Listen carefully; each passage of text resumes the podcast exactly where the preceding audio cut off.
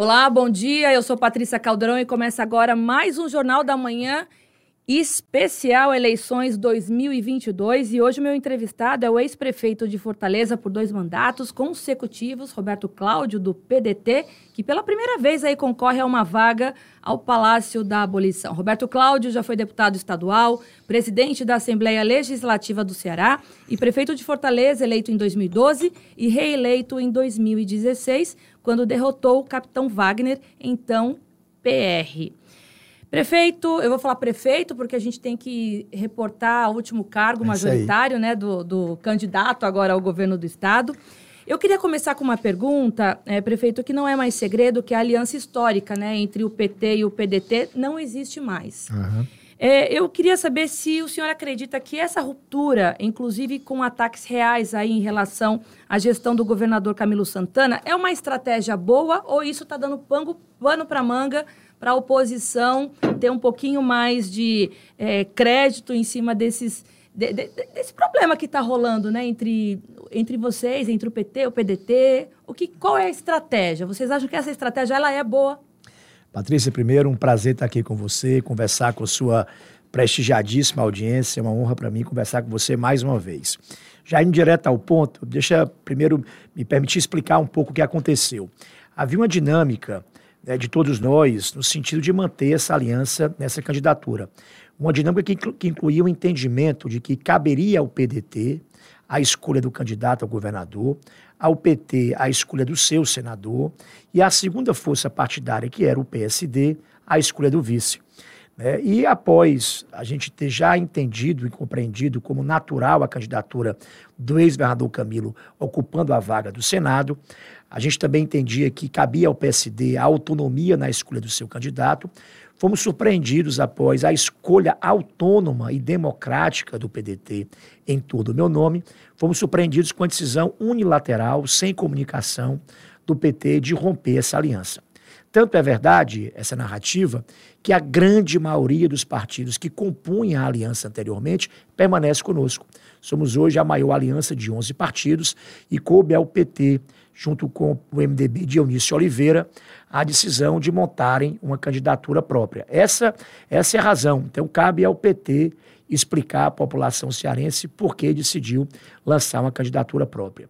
Quanto ao meu papel né, de candidato, eu quero me apresentar com, como um candidato que vai basear sua campanha na verdade e na liberdade. Na verdade, de reconhecer méritos, não só no passado recente, do governo do ex-governador Camilo, de ações da Isolda. Até porque vocês eram muito parceiros, Até né? porque tínhamos parcerias é. administrativas efetivas. Como também reconhecer méritos na história última do Ceará, de Tasso para cá, de Tasso, Ciro, do próprio Lúcio, que nunca teve conosco, do Cid, que foi um extraordinário governador, e do próprio Camilo. Verdade para aprender com, esse, com essas lições, mas também liberdade de me conectar com o coração do povo cearense, de entender que nem tudo está bom, que há falhas, há problemas que precisam ser interpretados pela candidatura nossa ao governo e, junto com eles, apresentados como solução. E é isso que eu farei de forma respeitosa, porque não é contra ninguém, é em favor do povo cearense.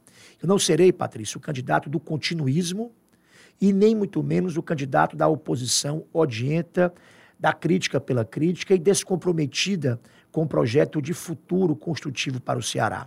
Eu quero ser um candidato que fortaleça as vitórias mais presentes do Ceará, que corrija os erros, mas que fundamentalmente tenha paixão, dedicação, equipe, ousadia para fazer história. É para isso que eu estou candidato ao governo do Estado do Ceará.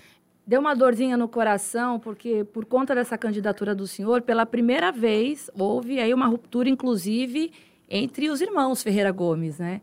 É, como que o senhor entende essa situação? Está tudo tranquilo nos bastidores? Não houve nenhuma ruptura, né? nenhuma ruptura, nenhum, nenhum dos membros é, do PDT, né, do caso da família Ferreira Gomes, feita de pessoas independentes, líderes autônomos, assertivos, de opinião, de opiniões fortes e próprias, a quem o Ceará deve muito pela sua história de, de sucesso e vitória em algumas políticas públicas mais recentemente, não coube nenhuma deles uma manifestação pública né, distinta né, do apoio ao, ao, próprio PDT.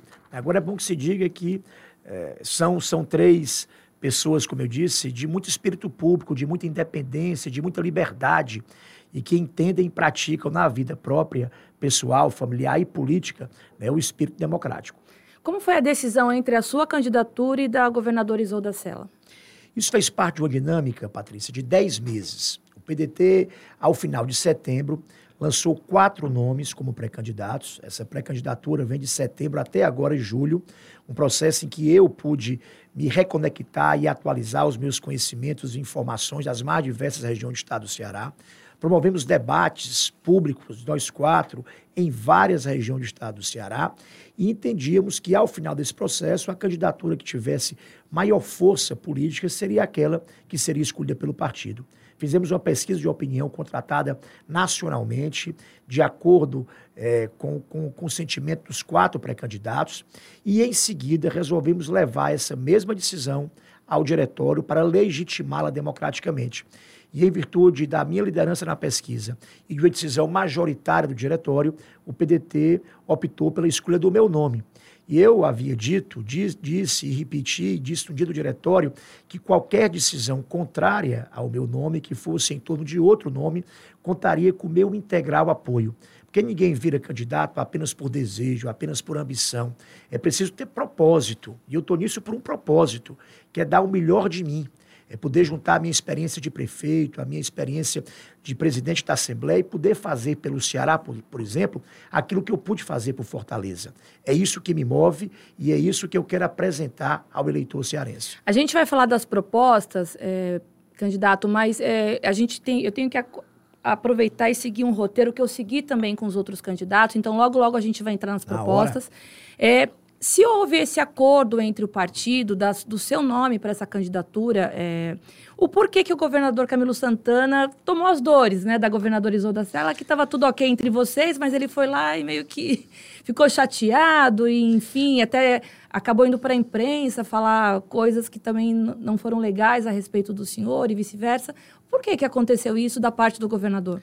Vice-versa não, viu? Eu, eu, eu, eu tenho me mantido muito disciplinado, até porque não entendo que a vida pública, o espaço de candidato, não deva ser dedicado a você estabelecer né, polêmicas desnecessárias ou muito menos atacar pessoas eh, por quem você tem respeito, algum tipo de, tipo de respeito. O meu foco é outro, é focar no coração do sofrimento cearense, na esperança e no sonho da nossa gente e da capacidade de unir o melhor que há no Ceará para construir um projeto de futuro realizador e transformador. Acho que só o próprio Camilo pode responder essa pergunta. É, o entendimento nosso é que essa decisão foi uma decisão unilateral do PT, uma decisão de lançar uma candidatura que é legítima, né? E, e não me causa pessoalmente nenhum tipo de desconforto. Né?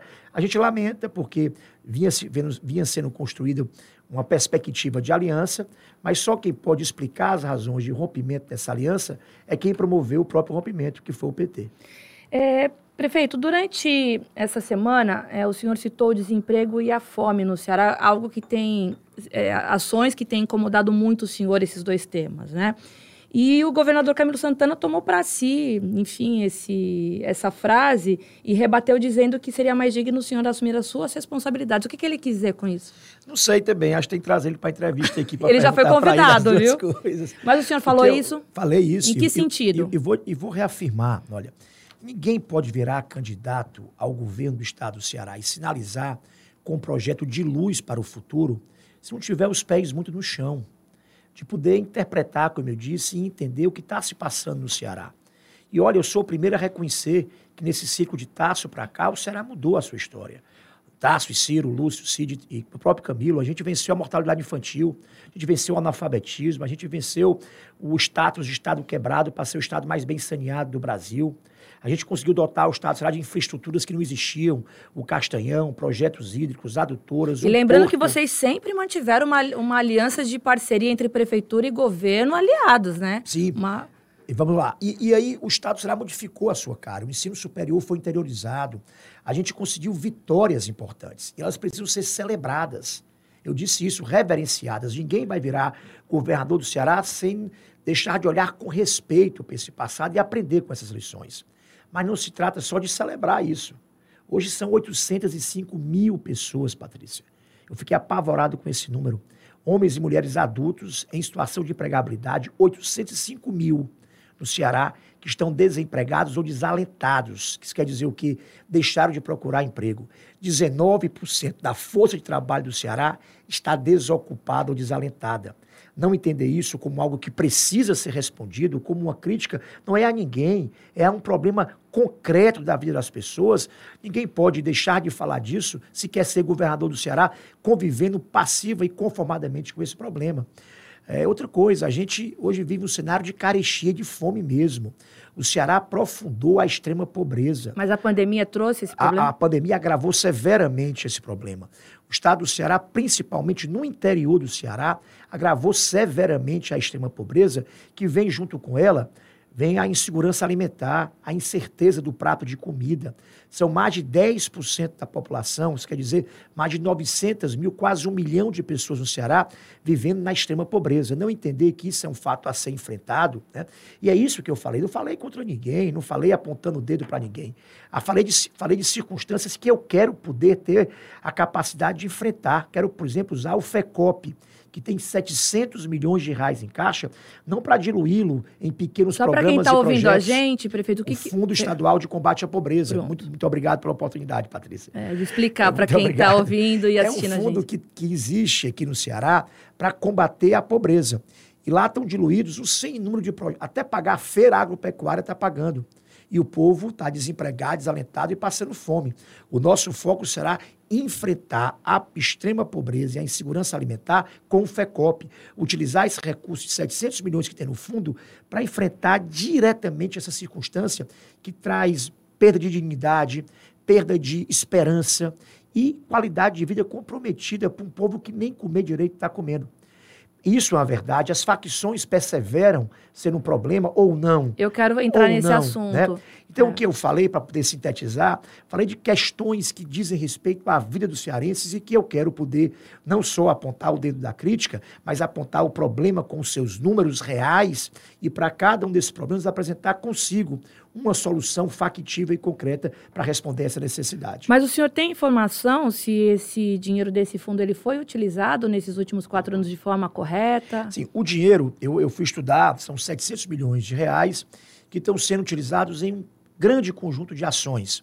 São ações que são importantes, não estou questionando, ações esportivas, eventos, feiras agropecuárias, mas que deveriam estar mas sendo... Mas de combate à fome para Mas isso? que deveriam estar sendo executadas, por exemplo, na Secretaria de Desenvolvimento Agrário. Exato. Ou na Secretaria de Esportes, ou na Secretaria de Cultura, ou na de Educação. Já não entendi. Pois é, então a gente, isso, isso acaba sendo, de alguma maneira, um uso pouco eficiente, pouco efetivo de um recurso que poderia estar hoje ajudando com a mão amiga do Estado cearense os irmãos e irmãs que mais sofrem com a fome e com a pobreza.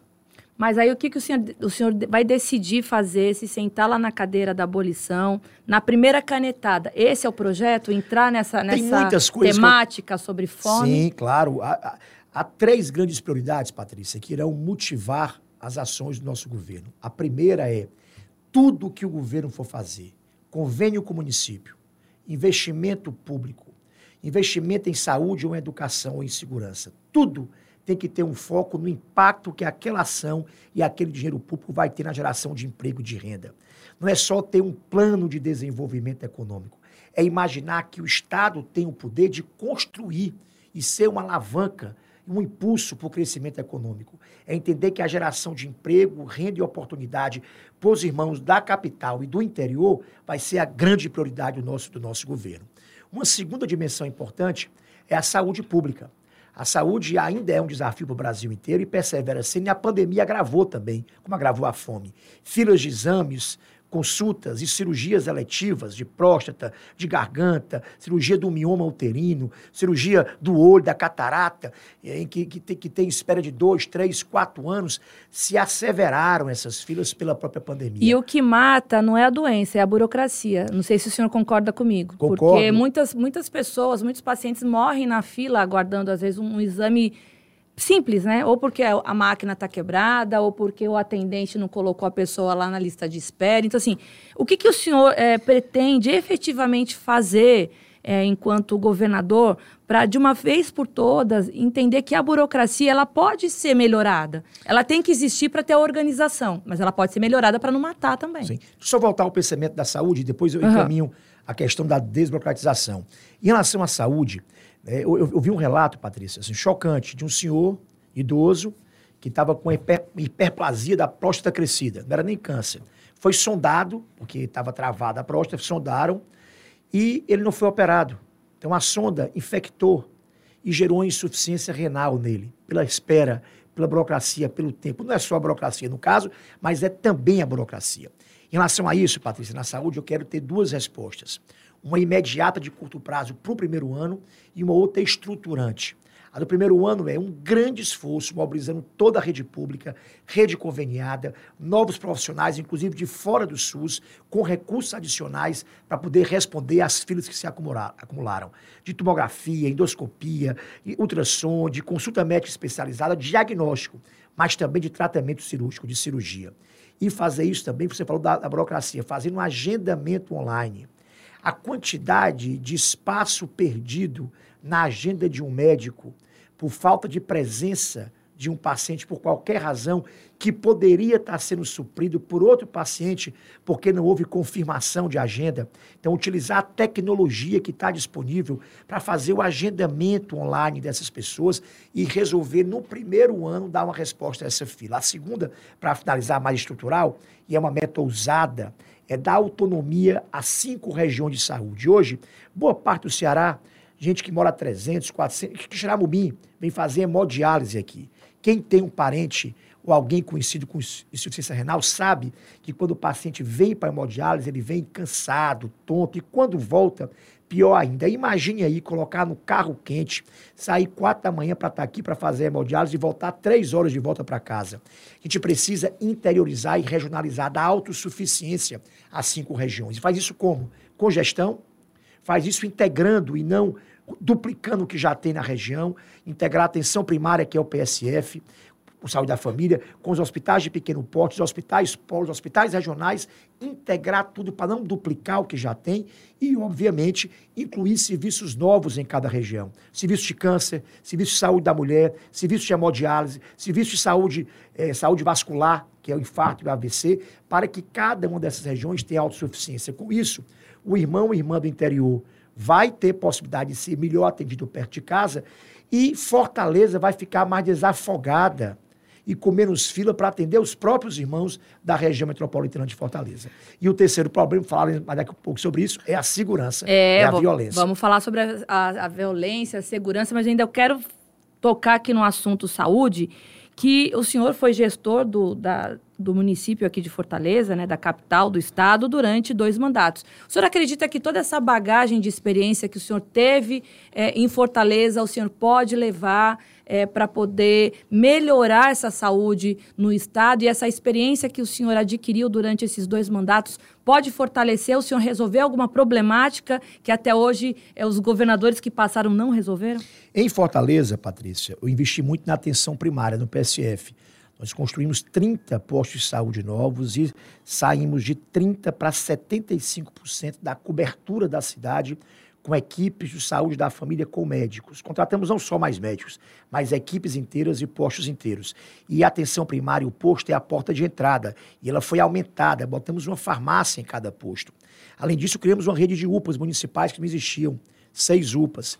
Criamos uma rede de policlínicas de exames e consultas que não existiam, quatro policlínicas e criamos mais de 350 leitos hospitalares, incluindo aí dois hospitais novos que atendem hoje irmãos e irmãs da região metropolitana e do interior também. Qual que é o, é o, o IJF2 e o Hospital da Criança, que é um hospital pediátrico que serve de, serve de, de suporte, de apoio ao, ao Hospital Estadual Albert Sabin. Então, metade da demanda do IJF é de pacientes do interior. E fomos nós, em Fortaleza, que ampliamos, construímos um novo hospital. E certamente que essas lições e a experiência que eu tive lidando com esse setor difícil que é a saúde serão levadas para o nosso plano de governo e para um eventual governo, caso eu tenha o privilégio de ser governador do Ceará. E o senhor sentando lá, antes da gente terminar esse primeiro bloco, sentando lá na cadeirinha da abolição, qual que vai ser a primeira canetada do Roberto Cláudio? Um programa de enfrentamento à fome e à miséria no estado do Ceará. Essa é a primeira e mais urgente ação que eu tomarei no primeiro mês de governo. Eu queria falar agora sobre o tema segurança. A gente sabe que o Ceará, geograficamente falando, ele é uma porta de entrada e de saída para o tráfico internacional.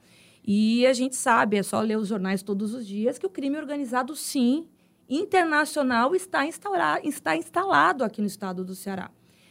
Queira através do porto do Pecém, queira, queira através dessas entradas, que é a passagem pelo aeroporto Pinto Martins. A pergunta que eu faço para o senhor é a seguinte: onde está a falha hoje? O que, que o senhor pretende fazer para que essas, essas aberturas elas sejam fechadas?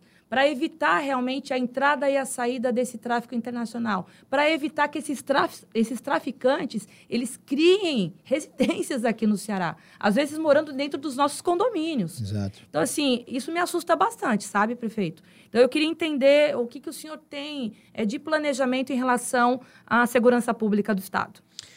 Patrícia, prioridade. A grande prioridade, como foi na educação, alfabetizar a criança na idade certa, como foi na saúde, combater a mortalidade infantil, a gente precisa de um foco. E o foco é o enfrentamento organizado, bem administrado e priorizado ao crime organizado, às facções. Hoje, praticamente toda a natureza de crime decorre direta ou indiretamente do poder territorial das facções.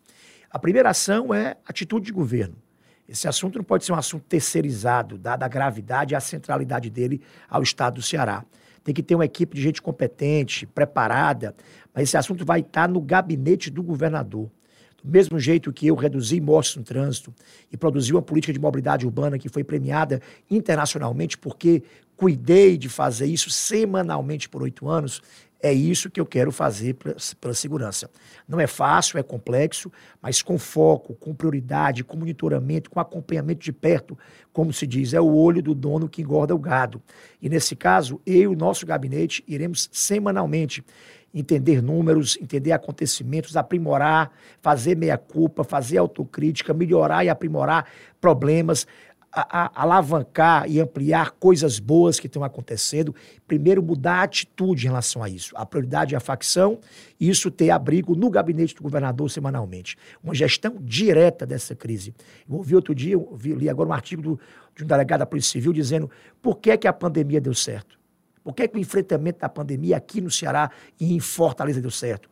Porque era uma pandemia, era uma epidemia. E a gente tratou disso com um comitê que semanalmente se reunia, eu, o próprio governador, e tratando com o Ministério Público, Tribunal de Justiça, e não demos trégua durante o tempo inteiro pois a gente está vivendo uma epidemia das facções.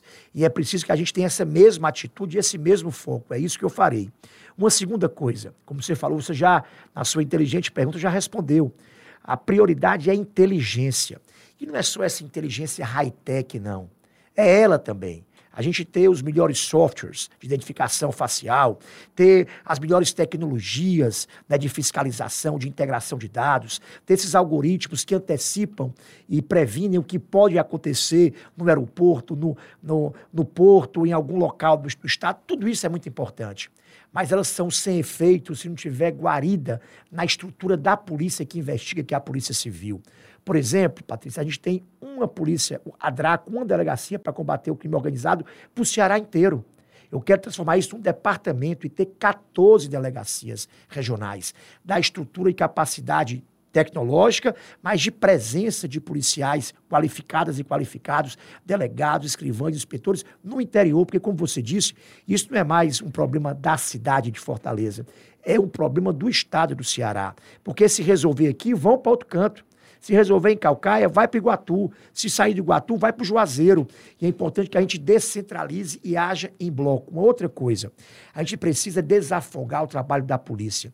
Delegacias a mais no interior, delegacias 24 horas, vão fazer com que o policial de Catunda, por exemplo, não tenha que andar com um pequeno BO, com uma pequena ocorrência, fazer 100 quilômetros para Canidé. Como acontece e, em Camusim para Jericoacoara. E perder é. o, a, o, dia inteiro, porque é. a única viatura que tem está fazendo o BO. A gente, se tiver um trabalho, mais delegacias descentralizadas e um trabalho integrado com as guardas municipais, bem capacitada, treinada, armada, bem preparada, a gente vai conseguir, primeiro, que boa parte da perturbação do sossego que é a polícia que resolve, a guarda resolva. E segundo, com a interiorização das delegacias, fazer com que a polícia militar foque no trabalho que interessa, que é o trabalho de ostensividade no enfrentamento ao crime organizado. Do mesmo jeito que a saúde, a mortalidade infantil e o analfabetismo foi vencido com prioridade, com feijão com arroz bem feito, bem temperado, é assim que eu creio que a gente vai enfrentar a segurança. Não é com coisas mirabolantes, com ideias esquisitas que parecem interessantes, mas que não têm qualquer efeito. É congestão, prioridade, foco, organização, valorização dos equipamentos policiais, interiorização e regionalização da política, avaliação e monitoramento semanal do que está sendo feito. Eu vou fazer uma pergunta para o senhor que eu fiz para os outros candidatos sobre segurança pública, tá? O que, que o senhor pretende fazer que os outros governos não fizeram e que dessa vez o senhor acredita que dá certo? Por que, que eu faço essa pergunta? Porque antes o, o pavor do, do, do, cearense, do fortalezense, eram as, as facções regionais, uhum. né? Hoje não. Hoje a gente está preocupada com as facções internacionais, as nacionais, que estão aqui no Estado e não, não se fala mais nisso. Não, não é uma utopia, elas estão aqui. Por que, que essa facilidade do crime organizado, seja de São Paulo, do Rio de Janeiro, esses grandes traficantes, inclusive internacionais, eles conseguirem manter, inclusive, residência de uma forma tão fácil aqui no estado do Ceará? E, e, e, repito, muitas vezes morando no, nos nossos condomínios. Dentro, a gente está sendo vizinho de um traficante. O outro lá está invadindo a, a, casa do outro, vivendo tranquilamente e, e, também pertence a um crime organizado.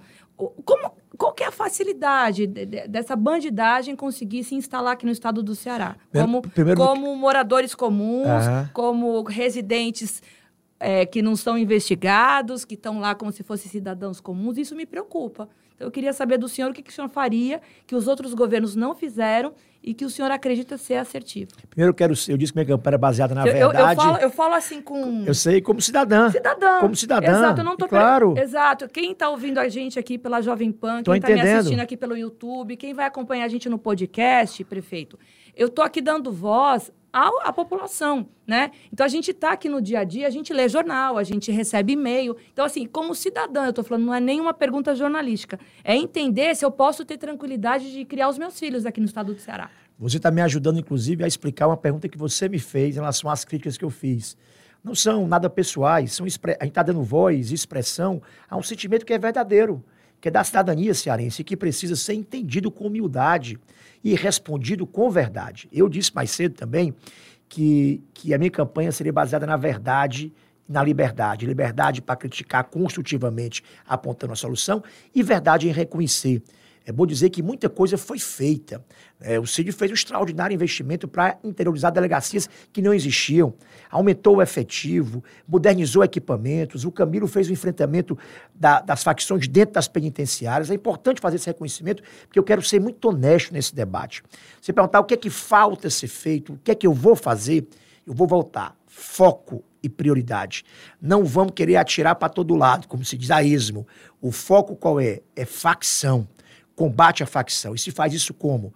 Com inteligência, polícia judiciária, que é a civil, capaz, treinada, em número suficiente, descentralizada, com equipamentos e com tecnologia disponível. Isso é um pedaço da história.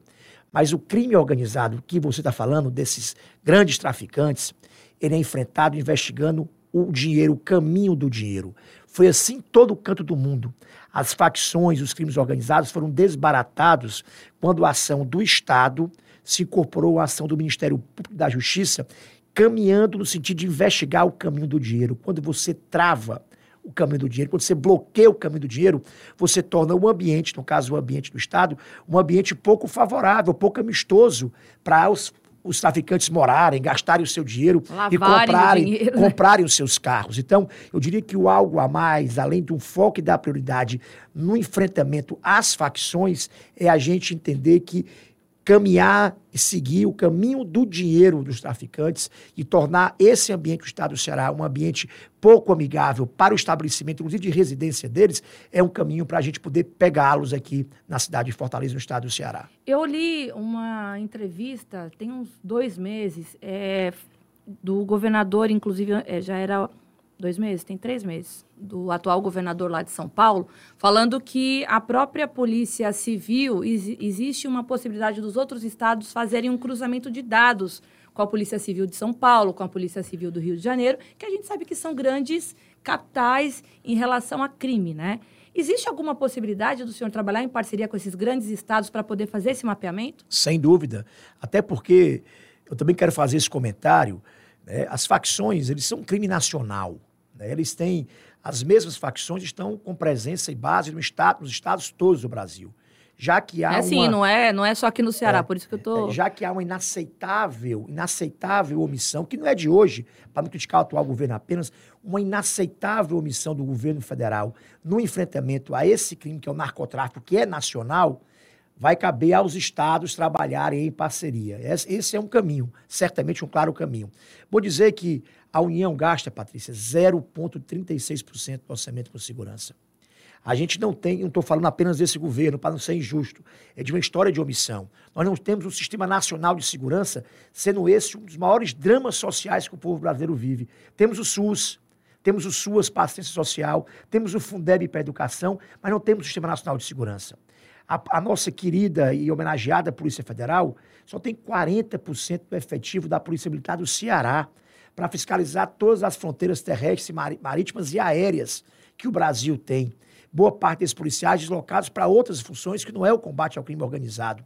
Então, isso demonstra a fragilidade da nossa nação no enfrentamento a esse drama social. Por isso, não adianta eu transferir responsabilidade. Já que não agem já há um bom tempo, é preciso que eu, governador, possa agir pelo próprio governo e pela ausência do outro ente. E poder procurar parcerias com outros estados para poder integrar ações de enfrentamento e combate às mesmas facções que só têm representantes em cantos distintos. Até porque faz é realmente essa cadeia da inteligência que o senhor citou, Sem né? dúvida. Candidato, quer falar mais alguma coisa sobre segurança? Porque eu vi que o senhor se empolgou. Aqui o canal está aberto. Se eu não fiz nenhuma, alguma pergunta que o senhor queira responder em relação, porque eu já vou partir para Não, eu queria só dizer que eu estou falando muito do trabalho de enfrentamento às facções e a outra dimensão importante, que é de ocupação social e urbanística do território. A gente precisa também entender que tem que ter uma mão de, para desestruturar né, o aliciamento dos nossos jovens pelo crime. Isso, essa parte não se resolve no curto prazo, mas precisa ser encarada. Nesses territórios de maior vulnerabilidade, investimento forte em educação em tempo integral, em esporte, em cultura, em capacitação para o trabalho, em microcrédito empreendedor, em formação desses jovens para ocuparem espaço na economia digital. Tudo isso é fundamental, porque a gente está trabalhando de ocupar o jovem, a criança que no futuro pode eventualmente ser aliciada pelo tráfico. Claro que o enfrentamento é objetivo à facção, é de curto prazo. Ele tem que ter foco, gestão, prioridade, inteligência, capacidade operacional para enfrentar, mas é muito importante não esquecer esse outro elemento que desestrutura o potencial de aliciamento futuro dos nossos nossas crianças e jovens. Eu já vou dar uma sugestão para o governo Na Roberto hora, Cláudio. Cláudio. Quer botar essa molecada para fazer esporte? Bota para fazer kitesurf. Sabia que o senhor está na terra do vento? O Ceará é a terra do vento? Sei, sei disso. É, é o estado no mundo que tem os melhores ventos alísios, que é vento de, deze... de janeiro a janeiro. E eu digo isso pelo seguinte: nós temos aqui um dos maiores atletas do kitesurf, que é o Carlos Mário Bebê. Prefeito, o Carlos Mário Bebê, ele vive numa precariedade em Calcaia, que eu, eu tive a oportunidade de conhecer a história do bebê. Ele é, ele é tetracampeão mundial no kitesurf. Oh, sabia disso não. A, na casa dele não tinha nem saneamento básico. Muitas crianças que lá em Calcaia, que amam fazer a prática do kite, velejar, é, não tem é, em casa um banheiro para poder utilizar. Então, um saneamento básico terrível. Então, assim, essa sugestão do esporte, porque muita gente fala assim, ah, vai fazer esporte, vai fazer o surf. Ah, vai fazer skate. Mas o kitesurf aqui no estado do Ceará, ele é pouco divulgado, ele é pouco explorado. O kitesurf no Ceará é mais valorizado pela, pelo pessoal que vem de fora do que pela, pelo próprio cearense. Aham. Então, assim, a sugestão aqui da, da Patrícia, que está velejando, a kitesurfista, que, que é um esporte que é pouco visto aqui no estado e que a molecada ama. Deixa eu dizer uma frase, Patrícia, que você sabe isso melhor do que eu, porque é kitesurfista, eu não sou. um amigo kitesurfista disse assim, Roberto, os milionários do mundo inteiro não vão aos Alpes da Suíça para poderem esquiar, porque lá tem a, o melhor ambiente de esqui do Isso. mundo. Do mesmo jeito, a nossa costa cearense é a melhor. pode, pode ser vendida como a melhor costa para a prática de esporte Pode de ser, não, deveria já deveria estar sendo ser ven- vendida. É. E isso pode gerar nova fronteira econômica. A quantidade de pousada que eu vi agora no Icaraizinho de Amontada, que eu vi na ilha do Guajiru, Sim. que só recebe turista europeu gastando dólar, Dólar, ou americano euro, gastando é. euro e americano gastando dólar, gerando emprego para a juventude, pousadas organizadas, sem impacto ambiental, muito emprego gerado por esse turismo, que se for melhor promovido, pode ser uma nova fronteira da economia do Ceará. Exato. É, é o turismo do vento que eu estou sugerindo pro senhor. exatamente, Ó, se precisar de alguém lá na pasta do turismo para a gente falar de kitesurf, É. eu posso prestar alguma assessoria, viu? Viu, Moacir? E- e eu- Moacir é o assessor aqui do, do Roberto Cláudio, que está com a gente, quem está acompanhando a gente pelo YouTube, dá um, dá um oi, Moacir. Oi. Moacir só fica aqui quietinho. E, Patrícia, tem outra coisa. Tem uma escolinha lá no, no Seve Luz, que era de surf, que hoje também está começando a ser escolinha de vento, de kite e de wind também. Ah. Projeto social bacana, pode ser até o piloto, Piloto. de uma coisa maior, de popularizar. Exato. E daqui não só descobrir talentos do esporte, como boa parte dessa turma virar instrutor. Os instrutores né, ganham muito dinheiro. Então, se você cria uma, uma escola de instrutores na periferia das nossas cidades, gente jovem que, que por esse caminho pode ter um emprego, uma renda qualificada, se bem treinado, isso vira trabalho, não é só lazer, isso vira trabalho. Promete que vai olhar com carinho? Prometo com todo carinho. Porque o, o turismo do vento hoje, é, prefeito, realmente é algo que poderia ser explorado. Então, aproveitando que a gente está falando desse Se assunto... você me falar- permitir interromper um pouquinho, eu Claro. criei na prefeitura o Juventude na Onda. Sim, que São tem o projeto lá na surf. Fera, lá na, no Fera é um deles, sabe Luz, o Titazinho? Sim, no Eu, Titanzinho. eu- eu é. fiz isso ao longo da aula inteira. Muito jovem, virando surfista, treinador de surf, instrutor. A gente pode levar o Juventude na Onda e transformar Pro no kite. kite o índio na... Inclusive- Kite, juventude no kite no índio, para poder explorar as praias do litoral leste e oeste cearense. O senhor quer ficar feliz? Quero. Inclusive, a Juliana dos Santos, que é uma surfista que começou com o Fera. O Fera todo mundo conhece, que é o instrutor de surf lá na, na- Titanzinho. no Titanzinho. Ela começou a ter aula com ele aos 5 anos. Hoje ela tem 21. Hoje ela é uma patrocinada do Banco do Brasil. Olha aí, que mara- maravilha. Ela está rodando todo o circuito mundial e nacional de, de surf, graças a esse incentivo que o senhor citou. Então a gente tem que trazer isso para o kite, porque o senhor não tem ideia da quantidade de meninos e meninas que são assim que vão explodir ainda mundialmente falando a questão do kite. Então isso é legal. E já que a gente entrou nesse assunto, eu queria falar sobre turismo. A gente falou sobre o turismo do vento, a gente falou sobre esse turismo dos esportes aquáticos aqui no estado do Ceará, porque a gente recebe gente do mundo todo, inclusive nós estamos na temporada dos ventos, né?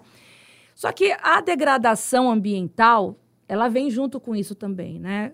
É, candidato. E eu queria saber do senhor qual é o olhar que o senhor vai ter em relação ao desmatamento, porque a gente sabe também que a especulação imobiliária aumentou demais aqui no estado do Ceará por conta das belezas naturais, por conta desses esportes náuticos, por conta de terrenos que, que são é, comercializados de forma irregular, principalmente, principalmente com os gringos que vêm de fora para cá.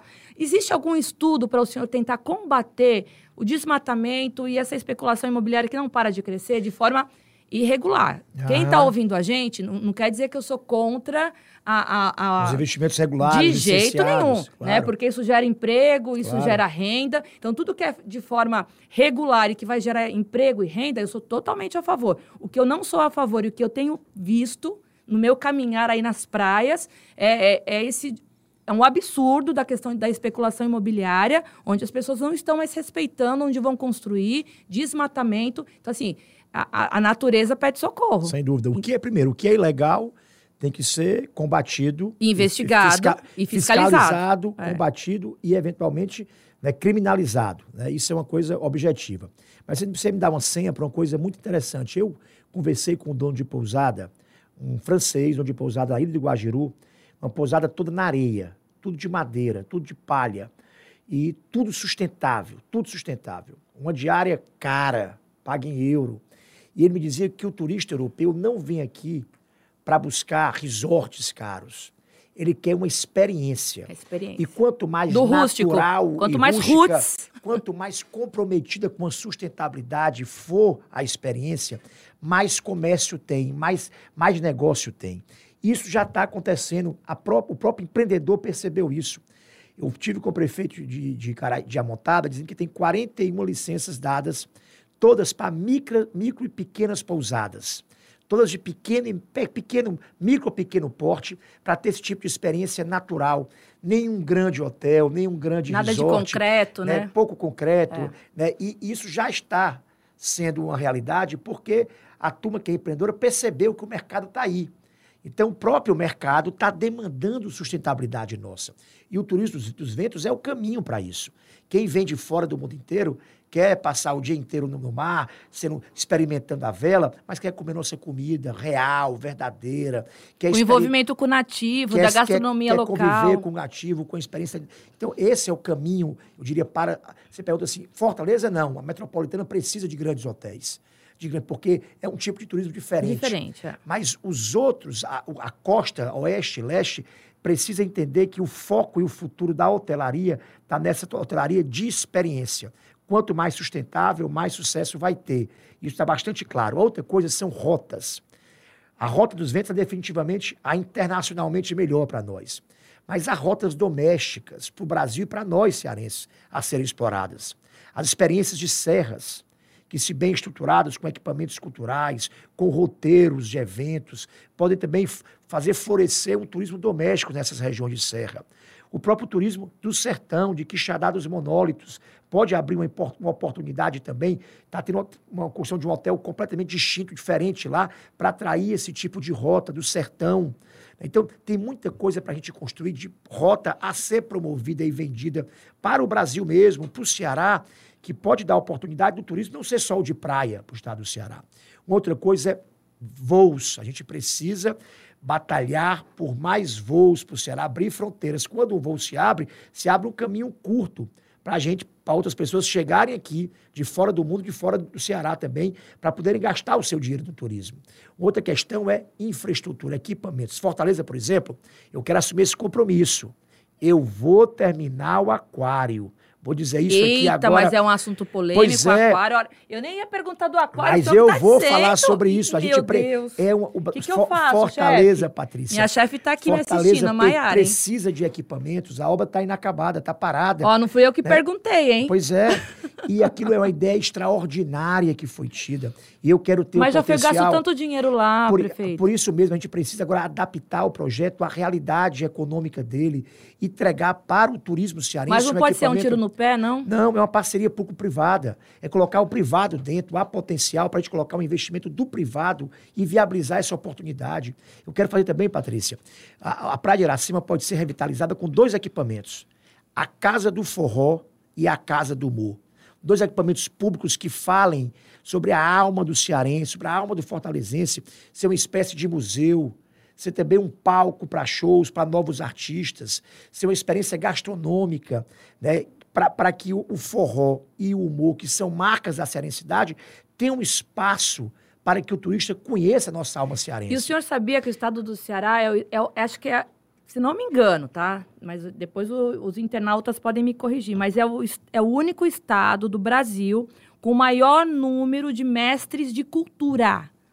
Do barro, do crochê, né? Da. da enfim, eu não vou. é, da, da palha. E eles, eles não são valorizados aqui pela gente, prefeito. A valorização desses mestres de cultura vem de fora para dentro, não de, de Exatamente. dentro para fora. Exatamente. E isso me preocupa também, né? Porque esse estímulo e esse incentivo da geração de emprego entre os nativos é muito importante também. É, Patrícia, essa coisa, quando ela é bem, bem apresentada, ela tem um potencial de curiosidade dos outros, de potencial de virar, virar produto turístico extraordinário.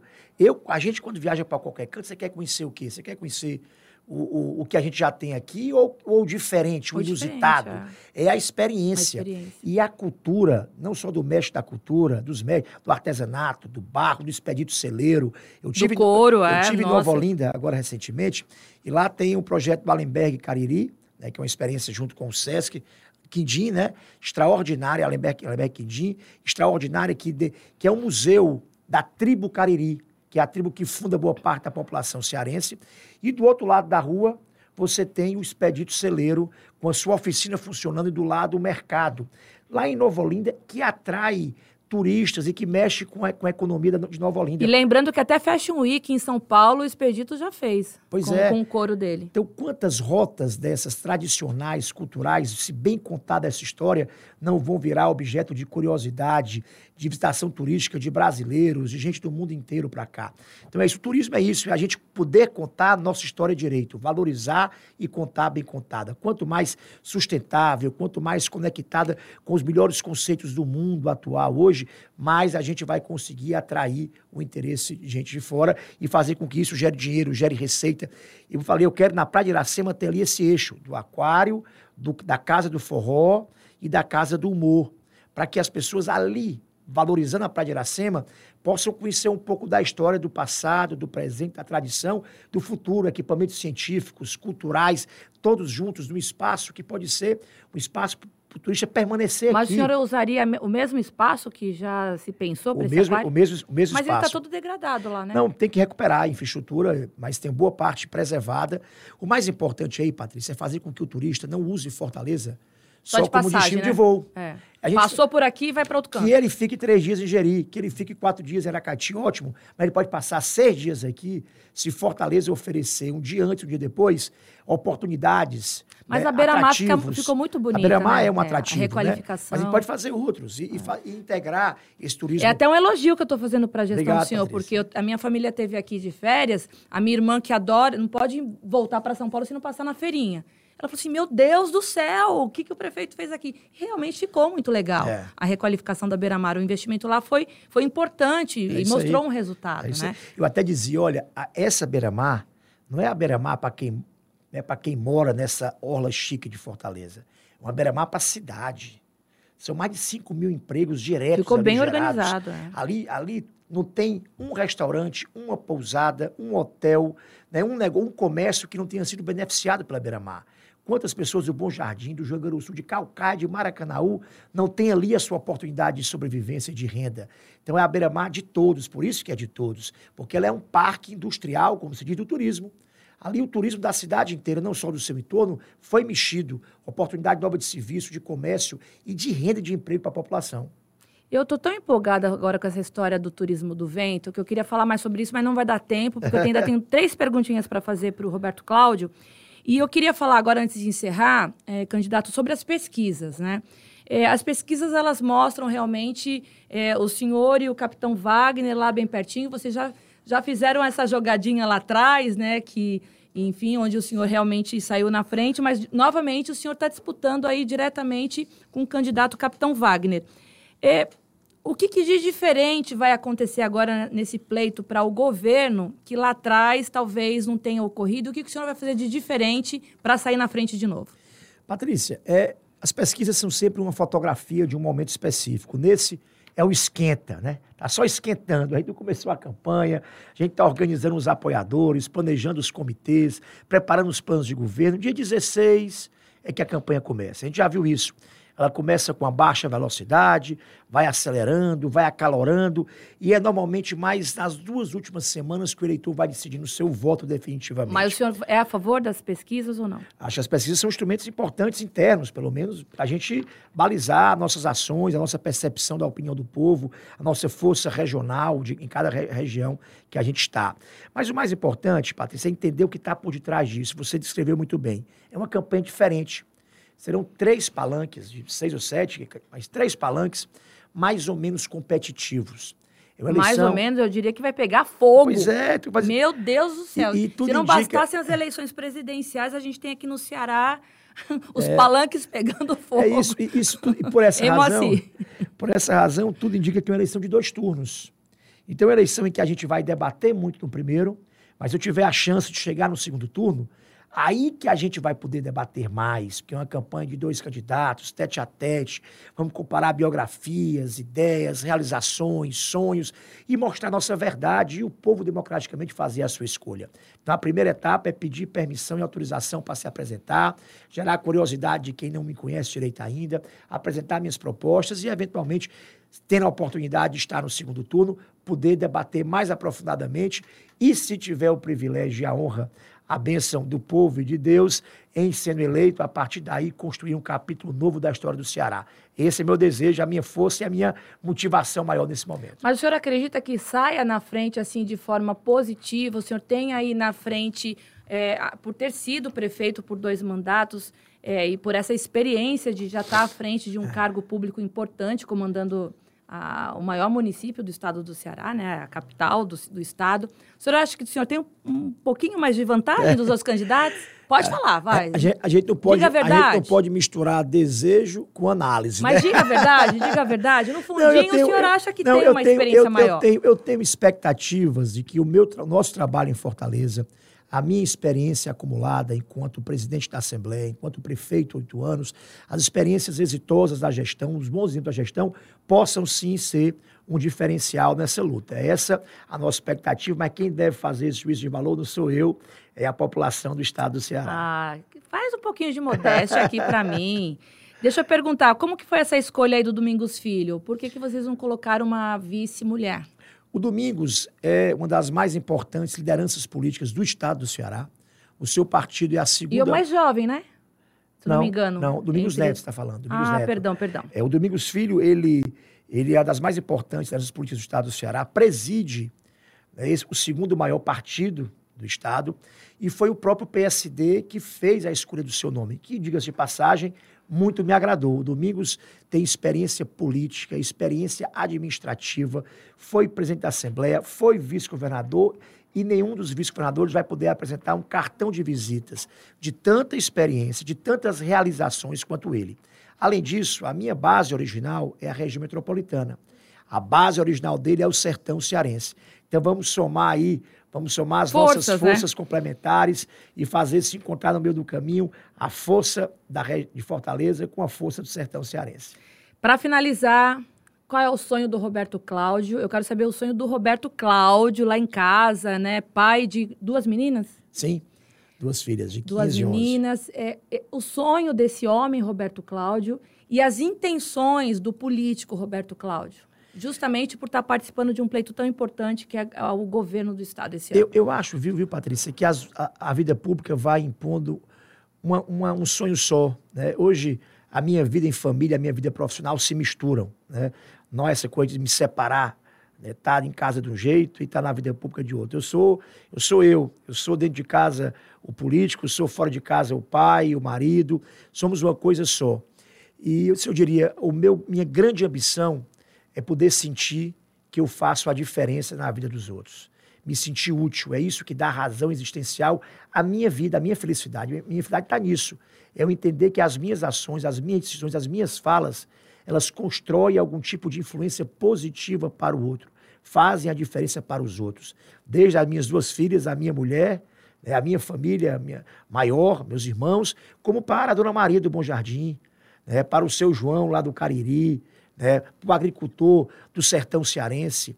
Né, eu quero que, que a minha vida possa ser, a partir da minha fala, do meu exemplo, das minhas decisões, um caminho para modificar para melhor a vida dos outros. Muita gente não sabe qual é a tua profissão fora a vida é, pública, né, Roberto? É, eu sou médico, médico, sanitarista, já estou há um bom tempo sem praticar, porque tenho me dedicado integralmente a essa vida que, que é o caminho que eu encontrei a minha felicidade. Alguém fala, ah, é um sacrifício, né? É nada. Quando você faz coisa com prazer, com felicidade, com realização, o trabalho vira hobby. Né? E, e para mim, eu, sou, eu sou, sou pleno, sou feliz porque faço o que eu amo. Roberto, deixa eu te falar uma coisa. Eu lembrei de uma situação agora que eu vou precisar falar. Lembra quando eu te convidei para um programa? Nossa, logo que eu cheguei aqui no estado do Ceará, meu Deus, foi. Enfim. Lá no sofá, lá de no cima. No sofá. Eu, eu cheguei para o senhor e falei assim, prefeito, eu não, foi no primeiro mandato do senhor. Ah. Eu não ah. aguento mais. Eu, eu a gente está dirigindo o carro aqui demais. na capital. O povo tudo bate os carros aí, aí os carros ficam tudo no meio, no meio da pista, aí forma aquela fila. Não pode, a gente tem que tirar esses carros no meio da pista. E o pessoal depois se vira com o juizado. E eu me lembro que o senhor falou, virou para mim, olha, até fico é. até feliz. Patrícia, pois eu vou resolver isso. Falei assim, eu vou cobrar o senhor. E realmente ele implantou um sistema que hoje em dia a gente não vê mais aqui em Fortaleza o carro batido no meio da pista. Uhum. E para desafogar o fluxo, é né? Aí, é então, assim, aí. eu acho tudo isso para dizer o seguinte para o senhor. É, o senhor é uma pessoa humilde, o senhor escuta. Naquela oportunidade, o senhor não ouviu a opinião de uma jornalista, mas de uma cidadã que não aguentava mais ficar perdida no meio do trânsito, quando via trânsito, carro batido e tinha que ficar lá parado porque tinha que chegar ao juizado. Então, assim, é, eu acho interessante isso do homem público de saber ouvir, né? De não achar que sabe tudo da arrogância no, ter essa, essa predominância nesse, no candidato, né? Porque eu acho que é, o senhor vai fazer um governo com a tua população, é isso né? Aí. Com o teu povo aprovando isso. Então, eu queria desejar boa sorte. Obrigado. É, muito obrigada pela entrevista, que sempre é muito saudável, a gente dá boas risadas aqui. A gente fala de coisa séria, mas também fala, fala de situações que, que a gente vai se recordando aí no meio do caminho. E eu queria que o senhor desse um recado aí para a câmera para falar com o teu eleitor. Patrícia, primeiro, obrigado. Obrigado a todos que fazem o Sistema Cidade de Comunicação. É, e dizer que é uma felicidade bater esse papo inteligente com você, inteligente, provocativo e que desperta na gente, como você disse, ideias, su sugestões, soluções. O papel da imprensa é esse: é criticar, apontar caminhos, né, reconhecer, mas formar opinião. É, e eu respeito muito o papel da imprensa livre, inteligente e construtiva como, como você faz. E eu estou falando agora falar para o meu povo, o povo cearense, pedir que ao longo dos próximos dias, por favor, pedir a atenção e a curiosidade de vocês para eu me apresentar melhor para quem não me conhece tão bem, para apresentar as minhas ideias e propostas que eu tenho para fazer história. Esse é o tamanho da minha ambição. Só tenho essa: fazer um governo que deixe um legado histórico para nossa gente, governar para as pessoas, governar principalmente para aqueles que precisam de serviços públicos e que hoje encontram de alguma maneira né, agonias, angústias e algum tipo de, de insatisfação com o que está por aí. Eu quero governar para vocês. Muito obrigado pela atenção. Obrigada, Roberto Cláudio. E semana que vem a gente tem mais um candidato ao governo do estado aqui sendo sabatinado por mim, Patrícia Caldeirão, aqui no Jornal da Manhã Entrevistas Especiais na sua Jovem Pan News 92,9. A todos um excelente final de semana. A gente se vê sábado que vem. Tchau!